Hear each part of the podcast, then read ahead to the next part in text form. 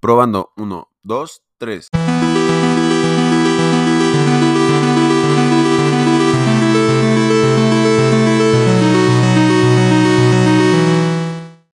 Leo Trujillo aquí con ustedes. El día de hoy, primero que nada, me gustaría pedirles una disculpa a mi audiencia porque he estado ausente en este medio pues ya por prácticamente dos meses. Eh, han sido unos meses bastante turbulentos, con mucho crecimiento y bueno, aunado al crecimiento siempre suelen venir cosas nuevas y las cosas nuevas suelen tener eh, anexas en nosotros mismos miedos y justamente a lo largo de este periodo de reflexión que he tenido en esta transición de, de vida, se puede decir, he podido visualizar el miedo como como algo que tenemos todos los seres humanos, ¿no? Y en distintos niveles y obviamente para diferentes cosas. Pero lo importante siempre será, a mi manera de verlo, nuestra capacidad de poder surfear el miedo y no dejar que nos deje caer en la inacción. Tenemos que ser capaces de operar aun cuando esa emoción nos permea con la aparente intención de noquear nuestro raciocinio. Y por eso he decidido hablar de este tema eh, desde una perspectiva evolutiva eh, y psicológica principalmente, ¿no? Eh, porque este tema iba a ser para Halloween realmente, este tema iba a ser en octubre, pero por todo lo que ocurrió, ya no ocurrió de la forma en la que lo tenía planeado, pero creo que por algo pasan las cosas y el timing es perfecto en ese sentido porque hay miedos más allá de lo que es Halloween, ¿no?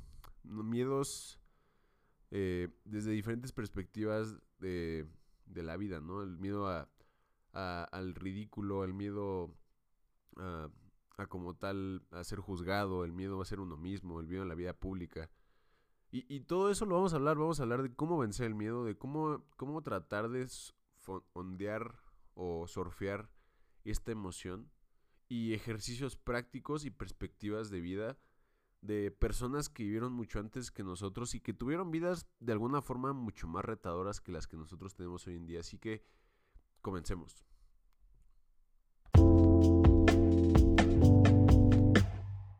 Y bueno, ¿qué es el miedo?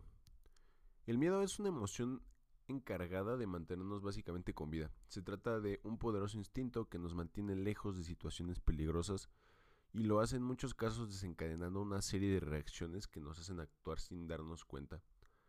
El término en inglés se llama fight or flight, que es como prácticamente habla de... E, esa terminología habla del, sistema fisiológico detrás de, de de este mecanismo de acción en el cuerpo, ¿no? Que es básicamente plantar cara o salir corriendo, que son las dos opciones que tenemos al percibir un posible daño.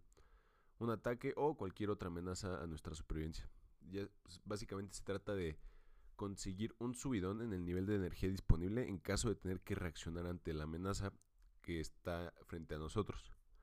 El mecanismo que desata el miedo se encuentra en el cerebro reptiliano, que regula acciones esenciales para la supervivencia como comer o respirar, y en el sistema límbico que regula las emociones y las funciones de conservación del individuo, la amígdala, incluida en este sistema, revisa continuamente la información recibida a través de los sentidos.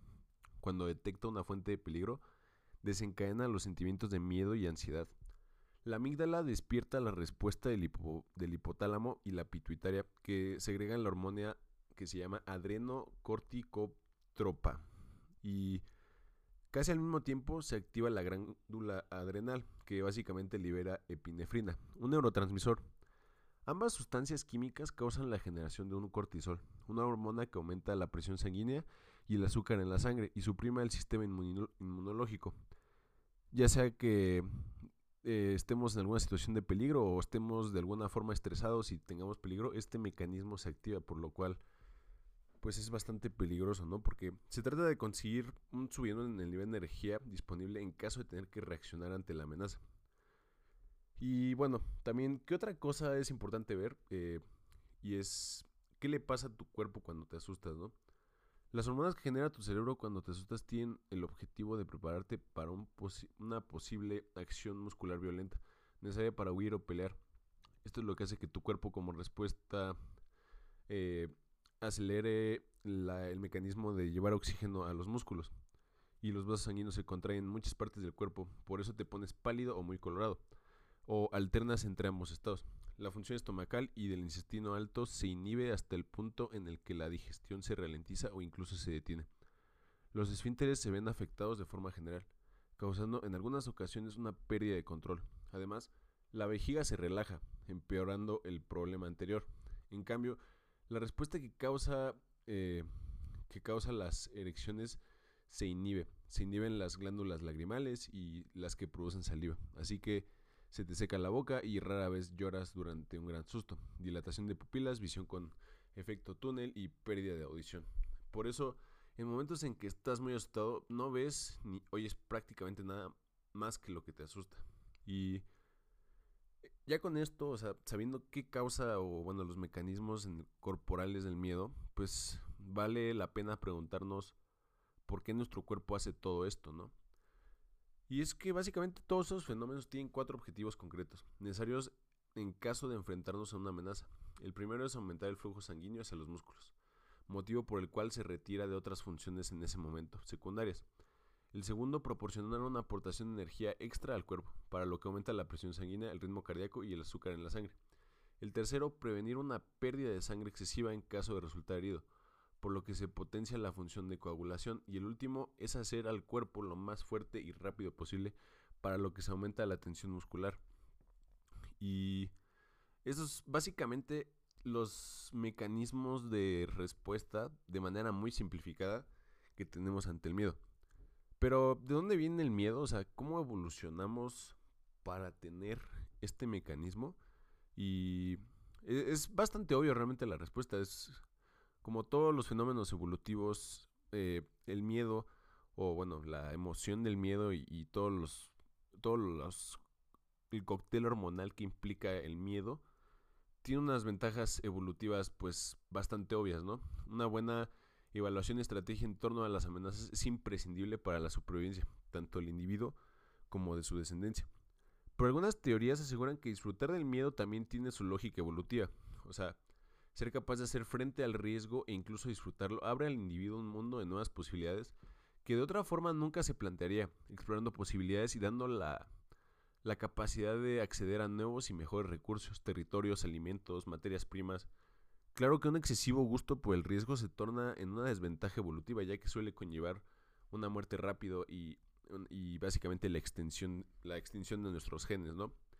Entonces, digo, ya con esto en pie, eh, ya vimos los efectos eh, en sí que tiene el miedo en el cuerpo, ¿no? Ni positivos ni negativos, solamente son los efectos que se generan a la hora que sentimos miedo. Y como comenté anteriormente, o sea, también hay un... O sea, hay, hay personas que tienen cierto gusto de enfrentarse a situaciones de riesgo y de miedo.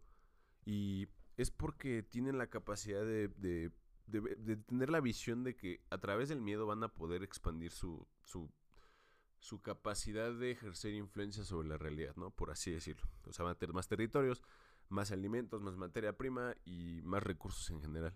Y, y por eso es importante hablar de esto, porque hay, una, hay un desequilibrio evolutivo ya en, en cuanto a el miedo, el miedo que sentimos con lo que realmente deberíamos de tener miedo hoy en día, ¿no? O sea, hoy en día es muy difícil que te vayas a morir de hambre. O sea, sumamente difícil.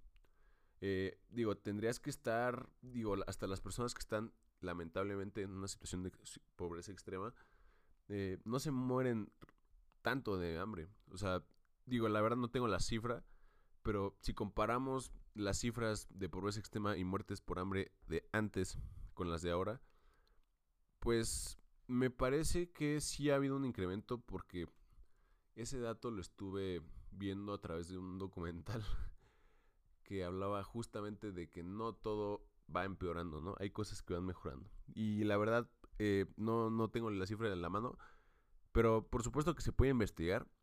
Y por supuesto que creo eso, o sea, genuinamente creo que hemos mejorado como especie. Digo, hay muchas cosas, bueno, como civilización, hay muchas cosas que todavía pueden mejorar, pero realmente hemos mejorado, ¿no? Entonces, hay un desequilibrio evolutivo, y ese es el punto.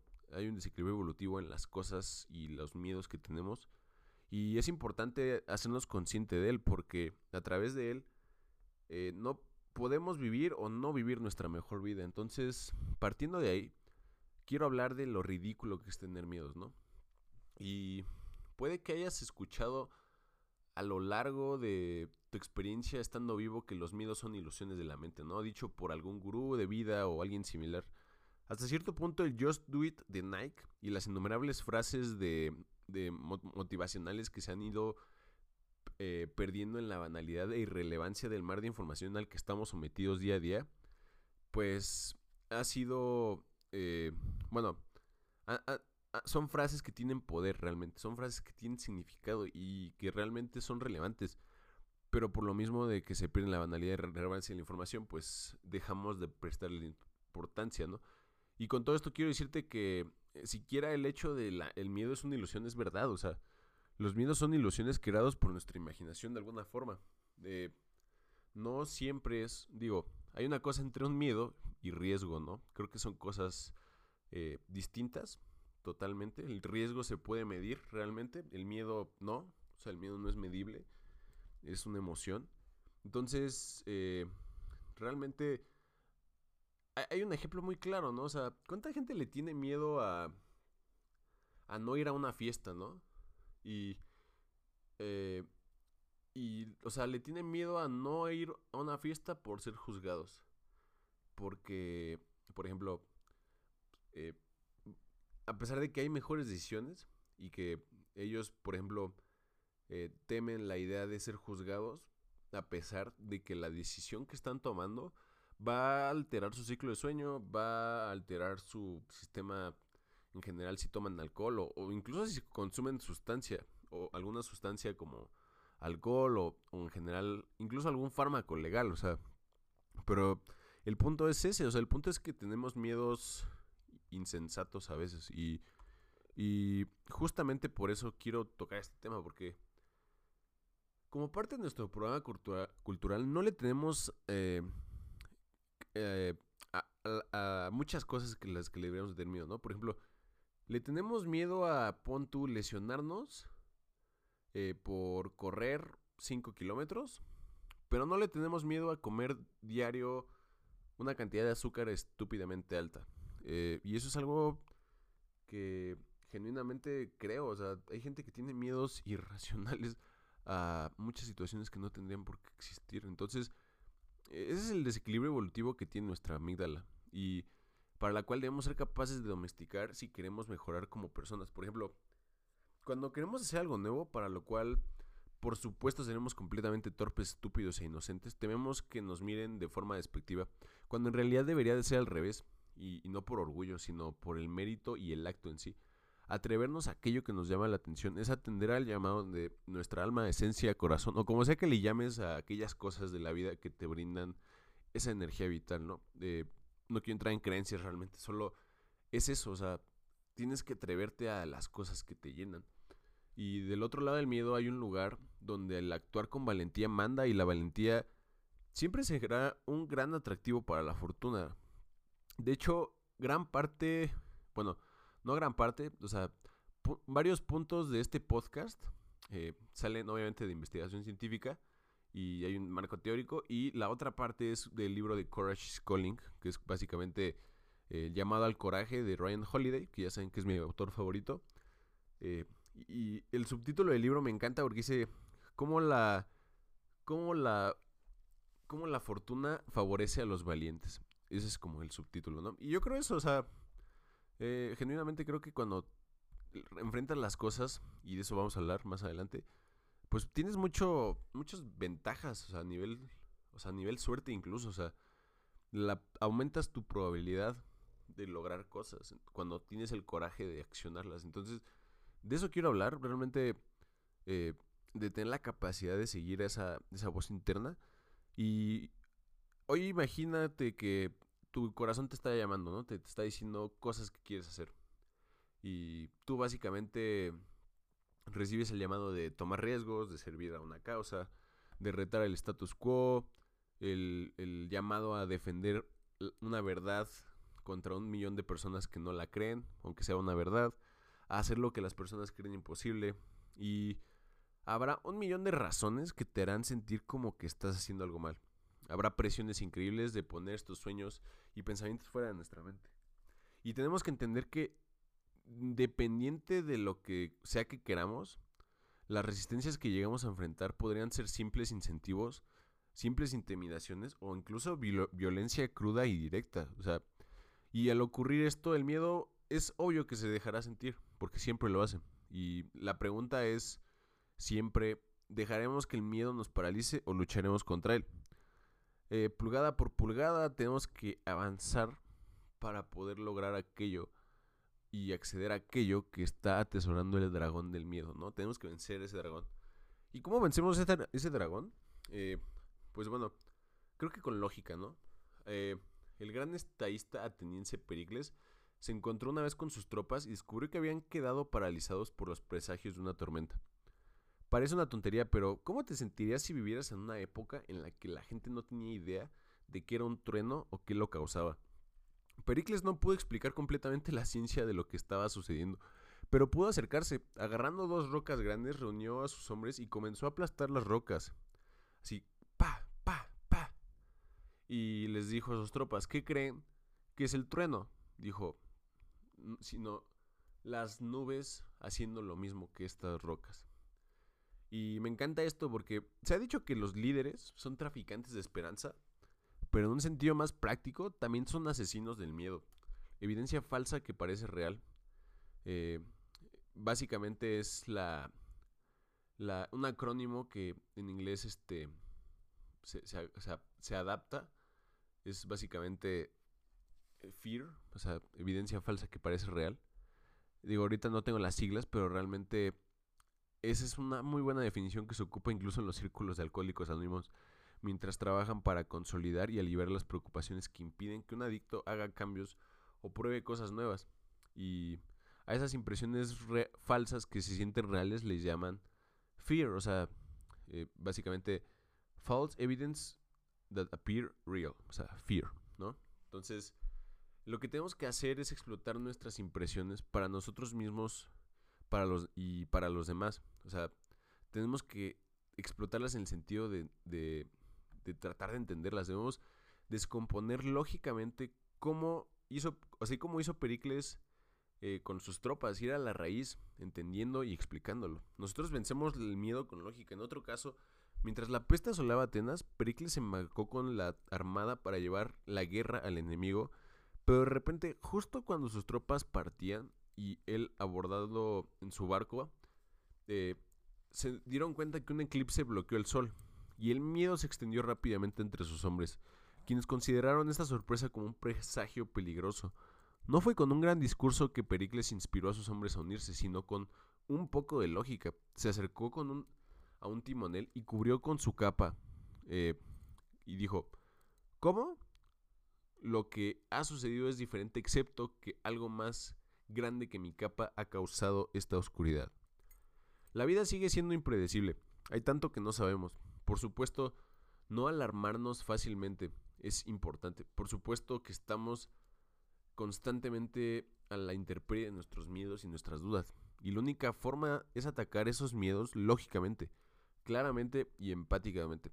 La valentía, la valentía Pericles les dijo a sus compatriotas atenienses mientras se acumulaban las pérdidas de la guerra y la peste, era la capacidad de hacer esto, de, tener lógica. Necesitaban estar tranquilos y racionales, tener claridad. Necesitaban analizar lo que está frente a ellos. Dijo, aprender el significado de lo que es dulce en la vida y lo que es terrible, y luego salir sin inmutarse al encuentro de lo que está por venir.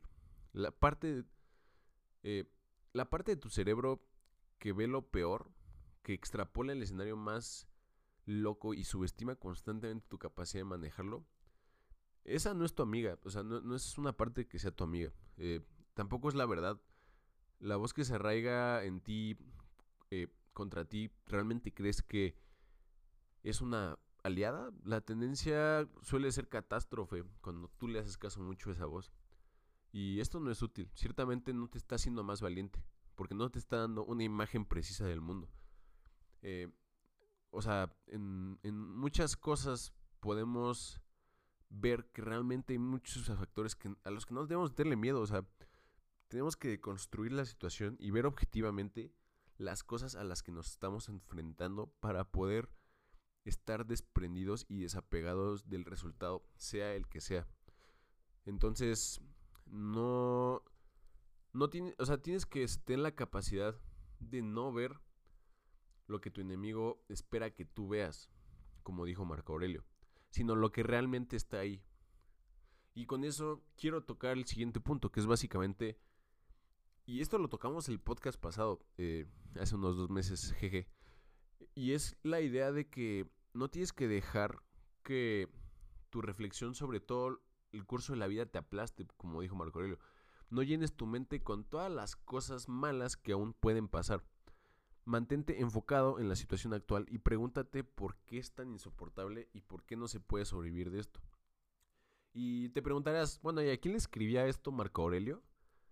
Y bueno, podía haber horas de esto. Soy fan de este, este emperador, pero básicamente se lo dijo a él mismo. O sea, él no le estaba diciendo a nadie. O sea, él era su diario. Y esto lo puedes encontrar en su diario. El hombre más poderoso del mundo, el señor de un imperio enorme, el imperio que en su momento fue el, imperio más grande del mundo, al mando del ejército más temible, estaba él mismo ansioso y asustado. Por supuesto que lo era, era una plaga, una amenaza en la frontera, un golpe de palacio, un niño, un hijo difícil. Le pasó la vida, o sea, la vida nos pasa a todos. No importa quién seas, probablemente tengas algo de qué preocuparte. ¿Y nos está ayudando la preocupación? No, realmente no. Nos distrae y nos obsesiona nos lleva a, agujeros de la duda y de la inseguridad a través de fantasías de extrapolación y predicciones del fin del mundo. Todos los costos cognitivos nos alejan de la tarea real en cuestión. El poeta Wilfred Owen lo expresó bellamente desde las trincheras en Francia de 1916. Felices esos que se pierden de la imaginación, tienen suficiente para llevar con municiones. Y es que a veces la imaginación también es nuestra peor enemiga como puede ser nuestro mejor amigo. Y con esto eh, quiero pasar al siguiente punto, que es básicamente un punto ya más social, y es que toda intimidación es psicológica. Eh, el Vidus, el Vidius Priscus, el senador romano, recibió la orden del emperador Vespasiano de no presentarse en el Senado. Fue una situación que recibe mucha gente, el de dejar de hacer preguntas para dejar de hurgar tener mucho cuidado, no sea que nos encontremos en medio de algo no tan bien visto socialmente, ¿no? ¿Y qué estaba tratando de hacer Vespasiano? Bueno, no lo sabemos. Tal vez quería imponer alguna ley para incluir alguno de sus crímenes, o tal vez quería evitar un dolor de cabeza, o solo sabía que la intimidación disuadía a todos los demás en Roma. Y está en tu poder no permitirme ser miembro del Senado, respondió el vídeo pero mientras lo sea, debo ingresar. Bien, dijo Vespasiano con sorpresa, pero será mejor que no digas nada. Y le dijo, no me pidas mi opinión, le dijo el, o sea, le dijo el y me quedaré callado. Y el Vespasiano le dijo, bueno, pero debo de pedir la opinión del Senado, cada vez más enojado y con un tono más, más acelerado. Y debo decir lo que creo correcto, fue la respuesta del Vidius. Y así llegó inevitablemente la amenaza de muerte. Si no te detienes, si dices lo que te he pedido que no digas, dijo Vespasiano con un grito de muñeca, señalando a sus tropas de choque pretorianas que estaban detrás de él, te mataré. Si bien la mayoría de nosotros nunca recibiremos un ultimátum tan explícito, la dinámica sigue siendo la misma. Quieren que sigamos la línea, para salir del camino, para dejar las cosas en paz. Si no, ¿funcionará? ¿A qué nos, o sea, ¿a qué nos hará cerrar los ojos? ¿Funciona? Lamentablemente incluso en los poderosos, el Vidius era miembro de un grupo de élite y la mayoría de ellos decidió acobardarse. Es cierto incluso hoy, a los senadores todavía les preocupa el perder proximidad al poder. Los multimillonarios evitan la polémica para no ser excluidos del Davos y, o de su club de campo. Los artistas que alguna vez fueron transgresores ahora complacen a sus mecenas y críticos. Incluso a los todopoderosos a veces les resulta más fácil llevarse bien. En Julio César de Shakespeare, uno de los hombres de César le pregunta qué excusa educada le gustaría enviar para no ofender a los élites de Roma. ¿Enviará César una mentira? reflexiona en tercera persona. ¿He estirado mi brazo en la conquista tan lejos para tener miedo de decir la verdad a los canosos? Y es que no queremos ofender, no queremos problemas, no queremos perder nuestro acceso, no queremos perder nuestro poder o nuestra pensión o nuestros privilegios. No decimos nos decimos a nosotros mismos que podemos lograr el acto de cuerda floja. Así que mentimos, o nos comprometemos, o peor aún, nos acobardamos. Y es el miedo lo que hace esto, lo que, o sea, lo que nos convierte en lo que Churchill llamó a uno de sus oponentes políticos la maravilla deshuesada. Nadie quiere ser expulsado, nadie quiere ser excitado o ser el próximo en la mira. ¿Fue difícil subir a la cima de esa montaña en la que estás y ahora te enfrentas a la idea de perderla? ¿O dar un paso atrás? ¿No es importante nuestro acceso? ¿Cómo podemos ayudar a la gente si hemos cabreado a los poderes fácticos? ¿No estaremos en una mejor posición después de nuestra promoción? Si estas cosas son importantes, eh, WEB Du tenía razón cuando dijo que era preferible estar de pie en un charco de lodo que lamerle las botas al, al salón, o sea, al general, ¿no? Y el promotor de su primera pelea por el título de Mohamed Ali intentó que el joven atleta rechazara su fe musulmana bajo la amenaza de, cancelar el combate. Y la respuesta fue, mi religión es más importante que pelear, le dijo Ali todo lo que siempre había querido profesionalmente estaba en juego. Imagínate lo aterrador que sería. Y aún así no se inmutó. Pero, ¿qué de mí? O, ¿pero qué pasará con mi acceso si hablo? Son las preguntas equivocadas. En cambio, lo que debemos ser lo suficientemente fuentes para como preguntar es, ¿qué pasaría si todos actuaran de esta manera? ¿Qué pasaría si todos pusieran sus propios intereses por encima de los demás? Y si todos tuvieran miedo. ¿Qué clase de mundo sería ese? Y no es bueno. Sí, ciertamente no es bueno. Por eso el vídeo miró a Vespasiano a los ojos sin miedo y dijo, tú harás tu parte y yo haré la mía. Tu parte es matar, mío es morir, pero no con miedo. Tuyo es desterrarme, la mía es partir sin pena. Y finalmente fue desterrado, lo echaron del salón y luego lo ejecutaron. Él perdió su trabajo, perdió la vida, y esas son las dos cosas que más tememos perder. Pero mientras tiene esas cosas, en realidad las usó. Y creo que eso es una lección muy empoderante porque lo mismo le pasó a Sócrates, ¿no? O sea, él, fue acusado por los poderes, por incentivar la duda y, causar rebeldía en la juventud, solamente porque hacía que los jóvenes se cuestionaran y cuestionaran a las personas que estaban en poder. Y más adelante vamos a hablar de justamente este punto, de hablar, de hablar con verdad al poder. O sea, y es que es importante, o sea, es importante tener la capacidad de poder no omitir todas las cosas y todas las falsedades que muchas personas puede que estén omitiendo, ¿no? Porque así empieza, así empezó, así empiezan las tiranías. Si estudian, eh, si estudian lo que fue la Alemania nazi, si estudian los, o sea, los sistemas totalitarios socialistas, se van a dar cuenta de que hay una común denominación: la censura y la muerte a quien hable la verdad. Y Solzhenitsyn decía que un hombre con una integridad moral suficiente era capaz de derribar toda una tiranía, todo un sistema.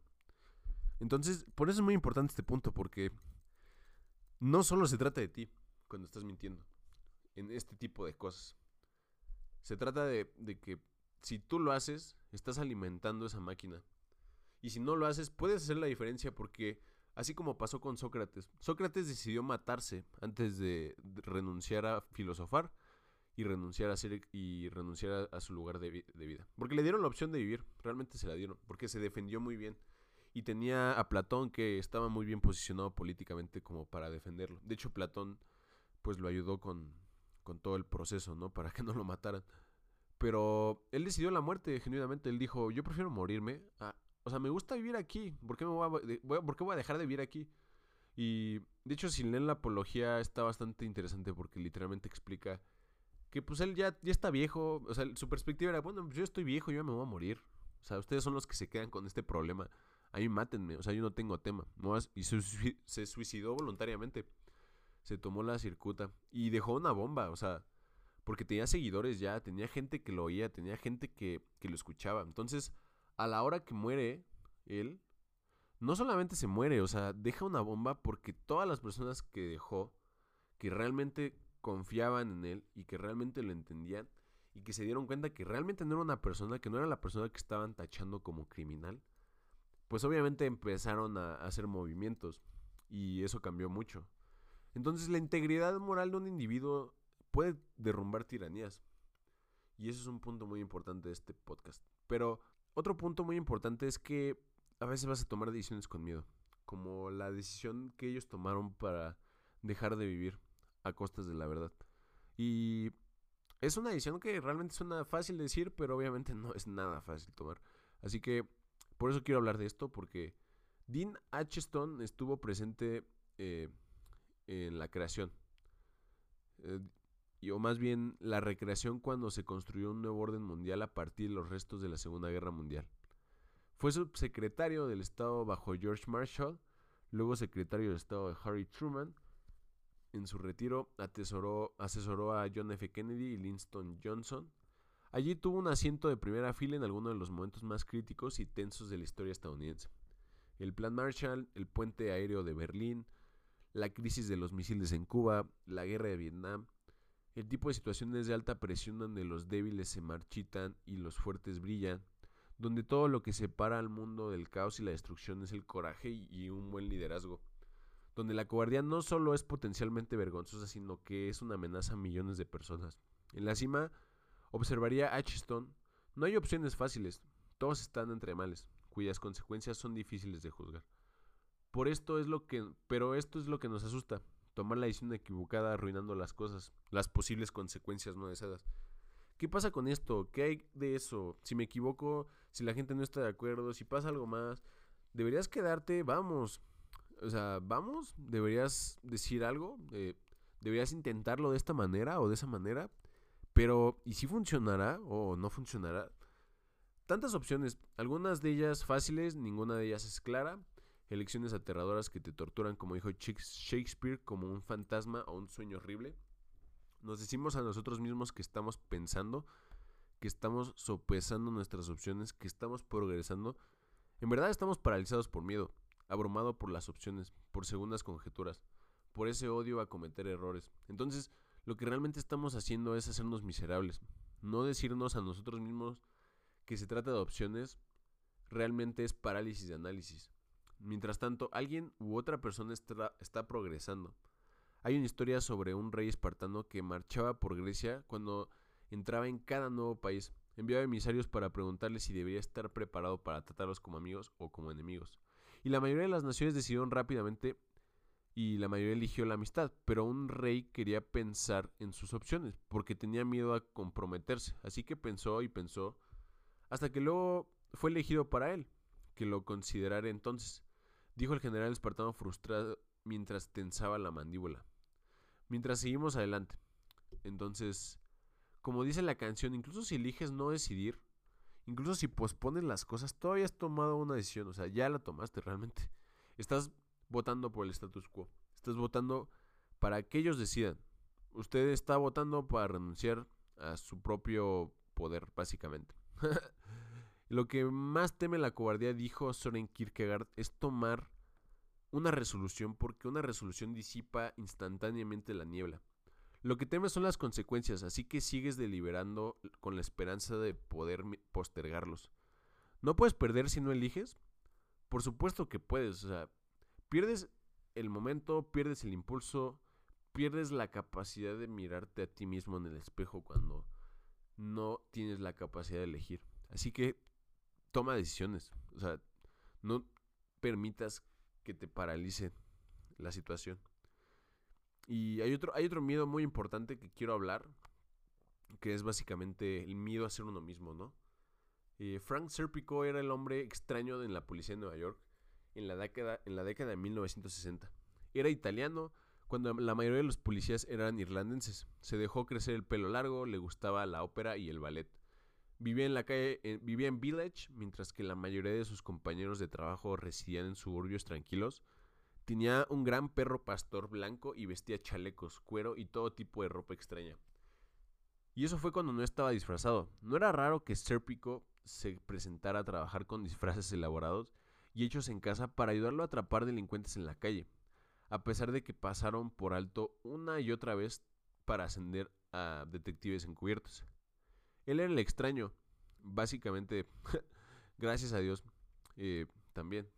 Un fiscal que trabajaba con Serpico se quejó de que el hombre era difícil. Serpico le recordó que si él hubiera sido un poco menos difícil y un poco más inclinado a ser como todos los demás en el departamento, no tendría ningún caso, eh, luchar contra la corrupción. Por definición, cada uno de nosotros es original. O sea, nuestro ADN nunca ha existido antes en este planeta. Nadie ha tenido nuestro conjunto único de experiencias, sin embargo, ¿qué hacemos con este patrimonio? Eh, ¿Lo alejamos? elegimos no ser nosotros mismos, elegimos seguir adelante, no levantar la ceja. Es increíble pensar que en la policía de Nueva York a los policías les resultó más fácil aceptar sobornos que estar limpios, pero es cierto. Y eso pasa también aquí en México, muchísimo, de hecho. Eh, y, y, es una condición socioeconómica, también es muy difícil de juzgar esto, pero ponerse en pie sería destacar, sería convertirte en un objetivo. Y ser diferente es, por lo tanto, estar solo. Por miedo nos conformamos, por miedo no hacemos lo correcto, nos silenciamos a nosotros mismos. Ni siquiera queremos que los demás sean ellos mismos porque nos incomoda. Difícil, extraño, bala pedida, al, alborotador, monstruo. Este es el tipo de palabras que ensucian los expedientes recopilados por J. Edgar Hoover o la KGB o la Gestapo. Así les gusta llamar a los cobardes a los valientes que los desafían. O sea, les gusta llamar los cobardes a los valientes que los desafían. O que representan una amenaza existencial para sus regímenes ilegítimos e injusticias. Por eso es muy importante que se den cuenta que cuando alguien les dice una persona malvada o que está tratando de, de denigrar eh, su virtud moral, siempre pregúntense realmente, ya sea que sea en broma, o sea, porque ya saben, entre broma y broma la verdad se asoma, o que sea real, sí, vale la pena preguntárselo. Vale la pena que entiendan, eh, pues, las intenciones detrás de esos nombres, ¿no? Que es básicamente deslegitimizar al individuo que está tratando de luchar contra esos regímenes ilegítimos o esas injusticias. Y nosotros mismos murmuramos esos epítetos cuando nos avergüenza la libertad de las personas que tienen la confianza de ser ellas mismas. Es un equilibrio complicado que esperamos que la gente descubra. Queremos que todos estén en el mismo equipo, queremos que compren la cultura. En el ejército se espera que se vistan igual e incluso se corten el pelo de cierta forma. Queremos que las personas hagan lo que se les dice, que sigan instrucciones. Entonces, de alguna manera esperamos que florezca el pensamiento libre, que caigan en el cielo nuevos inventos e ideas y que la gente muestre actos extraordinarios de sacrificio y valentía, como si fuera posible que estas cosas existan en un mundo de conformidad y homogeneidad. La presión quiere suavizar los bordes, disminuir la resistencia. Si no, o si no, ¿qué? O sea, tenemos que preguntar. Porque aunque un ejército me sitiara, dice el, Salmo 27, mi corazón no temerá aunque se desate la guerra contra mí. Aún entonces estaré confiado. Y es que no importa quién o cuántos vengan a ti, o sea, tienes que ser tú, con confianza, auténticamente y valientemente. Es irónico que una feminista pionera como Florence Nightingale, criticara a las mujeres que intentaban ser como los hombres. Solo sé tú mismo, estaba diciendo, no necesitamos a nadie imitando a los demás o rechazando instintivamente a nadie. Todos nos enfrentamos a las expectativas y estereotipos de otras personas, nos resistimos a esto y al mismo tiempo podemos recordar el consejo de Séneca. No necesitamos desafiar a la multitud en cada pequeña cosa. No necesitamos ser diferentes por ser diferente solamente. La rebelión petulante puede ser su propio tipo de mecanismo de defensa.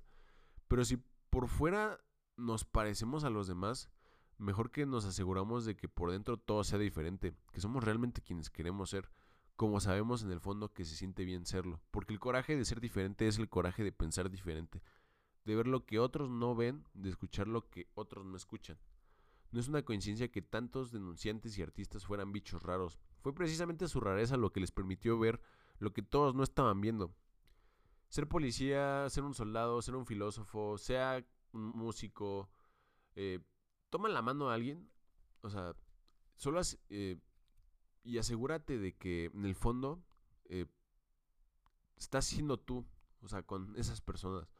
Estás siendo Leo en este caso, ¿no? Estás siendo X persona. Que, no estás dejando que el miedo te calle o te deprima. Que no estás haciendo lo que hacen los demás simplemente porque ellos lo están haciendo. Ser original, ser uno mismo, ser cualquier otra cosa es ser un cobarde. No dejes que la opción de los cobardes influya en lo que piensas o haces. El futuro depende de ello. Literalmente. Y para esto vamos a otro punto muy importante que es el miedo a la vida pública. Este miedo es, eh, creo que hoy en día en redes sociales es bastante predominante porque vivimos constantemente invadidos por estímulos eh, ajenos a nosotros, ¿no? O mejor dicho, eh, tener la falta de privacidad que implica la vida pública por las redes sociales. Y esto es importante porque, por ejemplo, Jerry Weintraub quería ser actor. Llegó al teatro del vecindario, estudió con Sandy Meisner, uno de sus compañeros de clase fue James Caan. Hay una razón por, las que, por la que has visto películas con James Caan y ninguna con Jerry Weintraub. Y esa es la razón. Y básicamente la razón es el miedo. O mejor dicho, miedo por su otra identidad, o más bien vergüenza. Enviados a buscar ropa para una clase de baile impartida nada menos que por Martha Graham, Jerry y James fueron a una tienda de, en Broadway mientras se probaban las mallas. Eh, básicamente, mientras esto ocurría, Jerry, un chico rudo de Bronx, se miró en el espejo y supo que nunca permitiría que lo vieran así en público. James Caan, que venía básicamente del mismo barrio, cuyo padre había sido carnicero, que tenía la misma visión de sí mismo como un tipo duro, se miró en el mismo espejo y no se quejó, no se dejó, no dejó que la autoconciencia ganara. Como escribe el autor Rich Cohen, esta, esta fue la línea divisoria, el momento de la verdad. Jimmy Kahn se puso las pantuflas y las mallas por lo que su nombre aparece en los créditos como digamos Sonny Corleone, el padrino. Jerry Weintraub, porque estaba lleno de vergüenza humana normal y decente, no se puso las pantuflas y las mallas, por lo que su nombre aparece en los créditos de la película como productor. Uno sería nominado a los premios de la academia, el otro empaquetaría de, de, de Karate Kid. Ambos tendrían éxito, pero solo uno se dio cuenta de ese sueño temprano compartido. Solo uno pudo pararse con valentía y con valentía eh, dejar que la cámara lo poseyera sin miedo a que lo vieran vestido de esa forma. Si bien la mayoría de nosotros no nos ganamos la vida en la pantalla o pues, de alguna forma en las redes sociales hoy en día, todos tenemos que enfrentar esta renuncia a ser vistos. Nuestro miedo a lo que piensen los demás, a la vergüenza, a la incomodidad, no es el mismo miedo que impide a un hombre correr a la batalla, pero es una limitación. Eh, en efecto, es una limitación. Una falta de valor que nos priva de nuestro destino de todos modos. No hay camino, no hay intento, no hay alcance que no parezca extraño a alguien.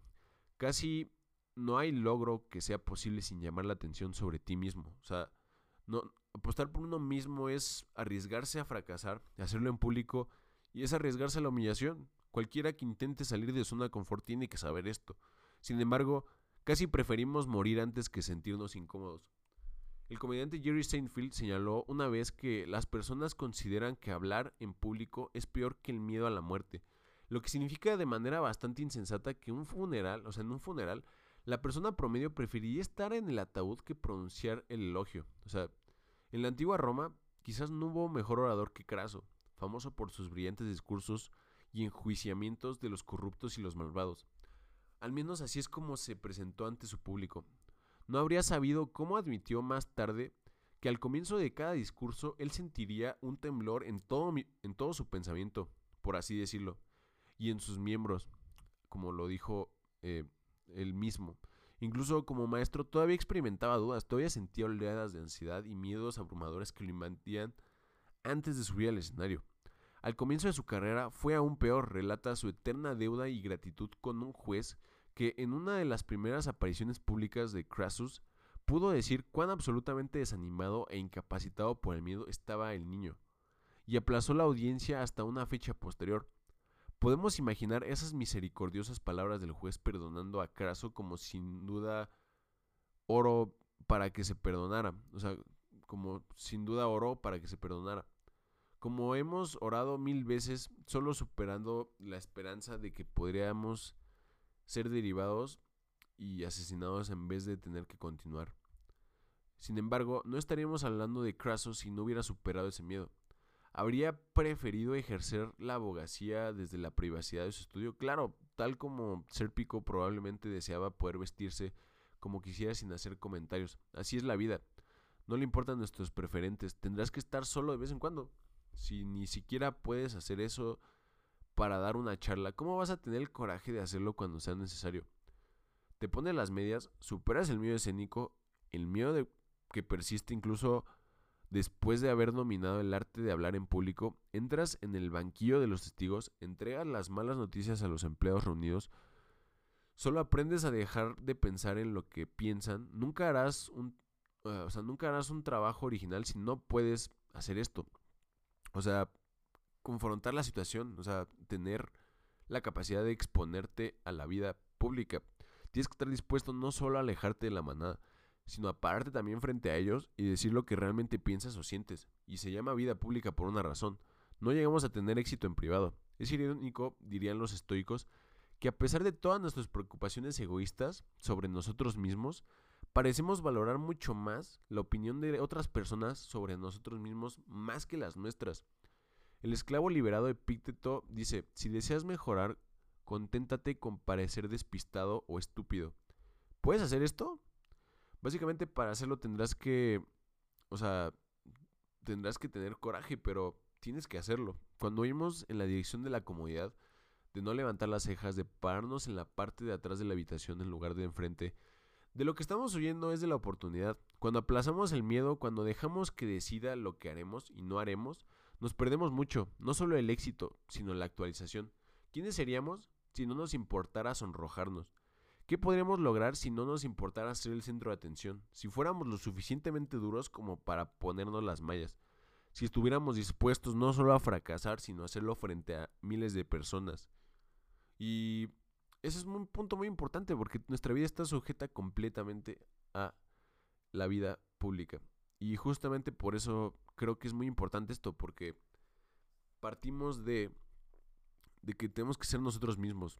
Y independientemente de con quién nos enfrentemos, ya sea una persona, ya sea un grupo de personas que realmente pues, no es tan relevante como una audiencia, o digo, obviamente siempre es relevante, pero el punto es que no tienen poder o una, un estrato de poder o una persona con mucho poder que te está diciendo que no hagas ciertas cosas. Entonces, eso lleva al siguiente punto y es de los últimos puntos. Digo, vamos a hablar todavía de este, este punto de hablar con verdad al poder y de fear setting, que es básicamente una perspectiva de, de Tim Ferriss acerca de cómo, cómo dejar de poner tus objetivos en papel y empezar a poner tus miedos. Así que, por ejemplo, Julio César, para este punto, ordenó a Decimus Laverius que actuara para él.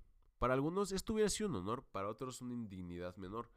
Para Decimus que no era un lamebotas, creaba una obligación moral, una obligación moral para el desafío. Allí con César en la audiencia, con todos mirando, décimo, décimo arengó a César en su cara, burlándose de su tiranía y prescindiendo de su dolorosa muerte. Más impresionante aún, lo hizo también con tanta astucia, con tanta audacia, que César no pudo castigarlo por ello. La palabra griega para este tipo de coraje era pargesia, pargesia, era hablar de la verdad al poder. Se negaba a comprar la mentira de fingir que era falsa. O sea, Sócrates era el, parse, el parresiastes clásico. Un hombre que decía lo que otros tenían miedo de decir a la gente. A, o sea, porque él, lo veía como una obligación moral. Y parafraseando un historiador antiguo, nadie podía obligar a Sócrates a hacer, decir o pensar nada que fuera ajeno a su carácter, como ya lo comentamos. En cierto sentido, es extraño que incluso admiremos esto. ¿No debería ser una forma normal de actuar? O sea, ¿no es ese nuestro deber básico como personas? Saber la verdad y no, y no decir la verdad. Eso es traicionar a la verdad y traicionar a las personas que confían en la verdad. Puedes escapar de la culpa permaneciendo en silencio, pero no hay excusa, eres culpable, eres un cobarde. Puede ser que nadie quiera escuchar la verdad y es posible que tengan miedo a escucharla, pero no puedes tener miedo a decirla. En 1934, Dietrich von Hoefer, el pastor y teólogo alemán, llegó, más, llegó tarde al cuento infantil, el traje nuevo del emperador, habiendo visto a sus compañeros cristianos comenzar a mentirse a sí mismos sobre Hitler. Habiendo visto el comienzo de las atroces mentiras de Hitler, la historia lo golpeó como una tonelada de ladrillos. Lo único que nos falta hoy, escribió una carta a su hermano, es el niño que habla al final. Si el chico de esa historia puede desafiar instintivamente y naturalmente a un rey, ¿cuál es tu excusa?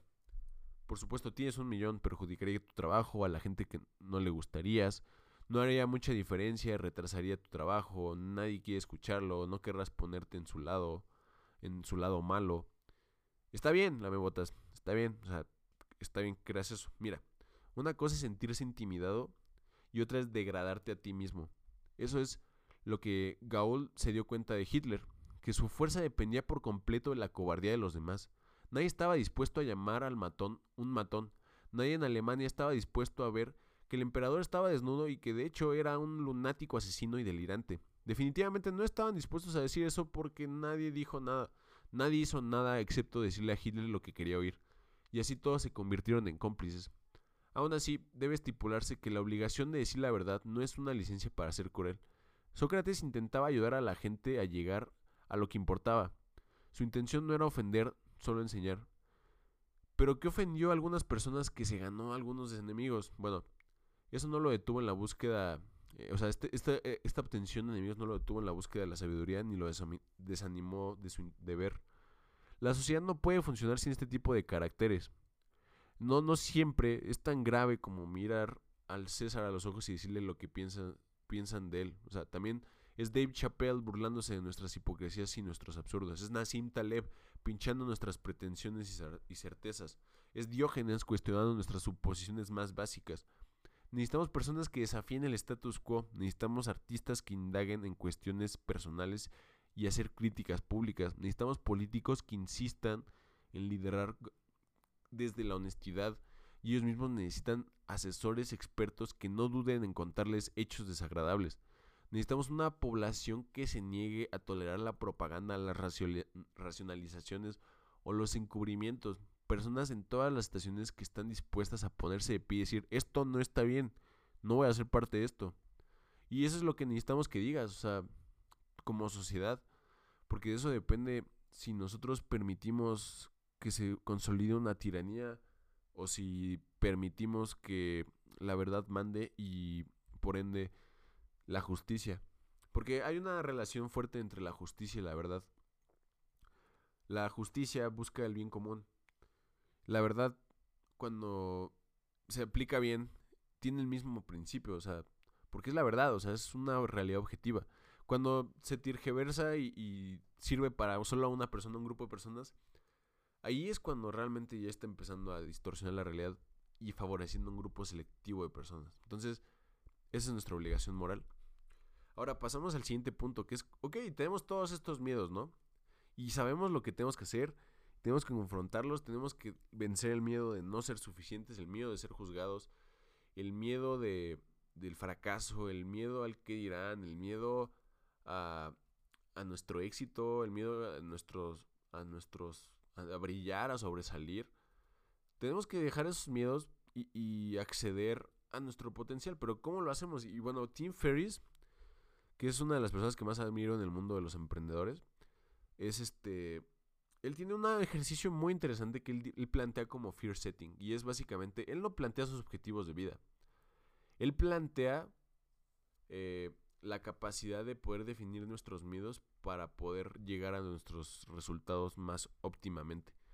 Porque dice que sin, o sea, sin la definición de los miedos eh, no podemos entender realmente nuestra emocionalidad. Entonces, es, muy, es un ejercicio muy simple que te invito a hacer si me estás oyendo. Y es básicamente lo contrario a poner tus metas, es hacer un checklist de las cosas que quieres hacer. Y otro checklist de las cosas que te da miedo hacer o de las cosas que crees que van a pasar. Y, se divide en tres partes. La primera parte es que básicamente hagas una lista. Bueno, son tres listas que básicamente se... Eh, ahorita te voy a decir que la primera es definir y cuál es la peor cosa que pudiera pasar, ¿no? En esta cosa, en esta cosa que quiero lograr, ¿cuál es la peor cosa que pudiera pasar? Luego, ¿cómo pudiera prevenir que eso suceda? Es la segunda parte. Y luego, ¿cómo, o sea, si es X cosa pasa, ¿cómo pudiera arreglarlo? O sea, y eso te prepara porque ya sabes qué cosas te dan miedo de las cosas que quieres. Y cómo pudieras prevenir que las cosas que tienes miedo ocurran. Y cómo vas a actuar si ocurren. Entonces, es, es justamente se fundamenta en el premeditato malorum de los estoicos, ¿no? Luego, haz una lista de posibles beneficios, eh, ya sea que, que, que tengas cuando logres eso. O sea, ¿qué beneficios vas a obtener cuando logres eso? O sea, cuando logres X cosa. Y luego la parte 3 es haz una lista de los costos de tu inacción. O en otras palabras, si, si evitas hacer esa cosa, ¿qué vas a, o sea, ¿qué vas a, qué vas a perder por no hacer las cosas? Y el time frame que él propone para hacer estos ejercicios es de 6, un año y 3 años. ¿Y, por qué esto? Porque realmente, son, o sea, no es tan simple, ¿no? O sea, muchas, muchas personas tenemos dilemas distintos. Eh, pero ve, él, él, él pone como literalmente... O sea, ¿le tienes miedo a hablar genuinamente a un amigo o a tu pareja? ¿O estás temeroso de pedir un, un aumento en el trabajo? ¿Estás temeroso de pedir eh, un, año, un año literalmente sabático para ti? O sea, de tu vida. ¿Estás, eh, ¿Tienes miedo de pedir perdón? ¿Tienes miedo de, de, quitarte, o sea, de renunciar a algo? no sé, a una oportunidad, a un trabajo, a, una relación. Y a veces estas cosas, eh, este tipo de definición de ejercicio, es lo que nos hace entender más a nuestra forma de actuar. O sea, porque estás entendiendo genuinamente lo que te motiva. No estás solamente diciendo, ah, voy a querer lograr esto. O sea, estás atendiendo a la emoción detrás de esas acciones que vas a tomar. Entonces, por eso es muy importante. Y de hecho, Tim Ferriss, o sea, la historia detrás de este ejercicio es básicamente él se quería suicidar ya. O sea, él estaba al borde del suicidio porque estaba muy estresado. Y, y, y, digo, a través de muchas cosas, o sea, ya si ven la historia, que es una historia bastante icónica mi forma de verlo, pues llegó a la conclusión de que, pues, realmente no tenía sentido. O sea, dejó su empresa, así dijo, pues, ¿sabes que Ya me voy.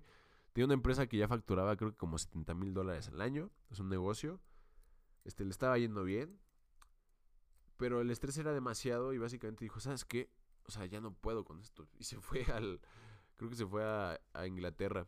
Y el punto es eso. El punto es que la lección de esto es que las decisiones difíciles te llevan una vida fácil.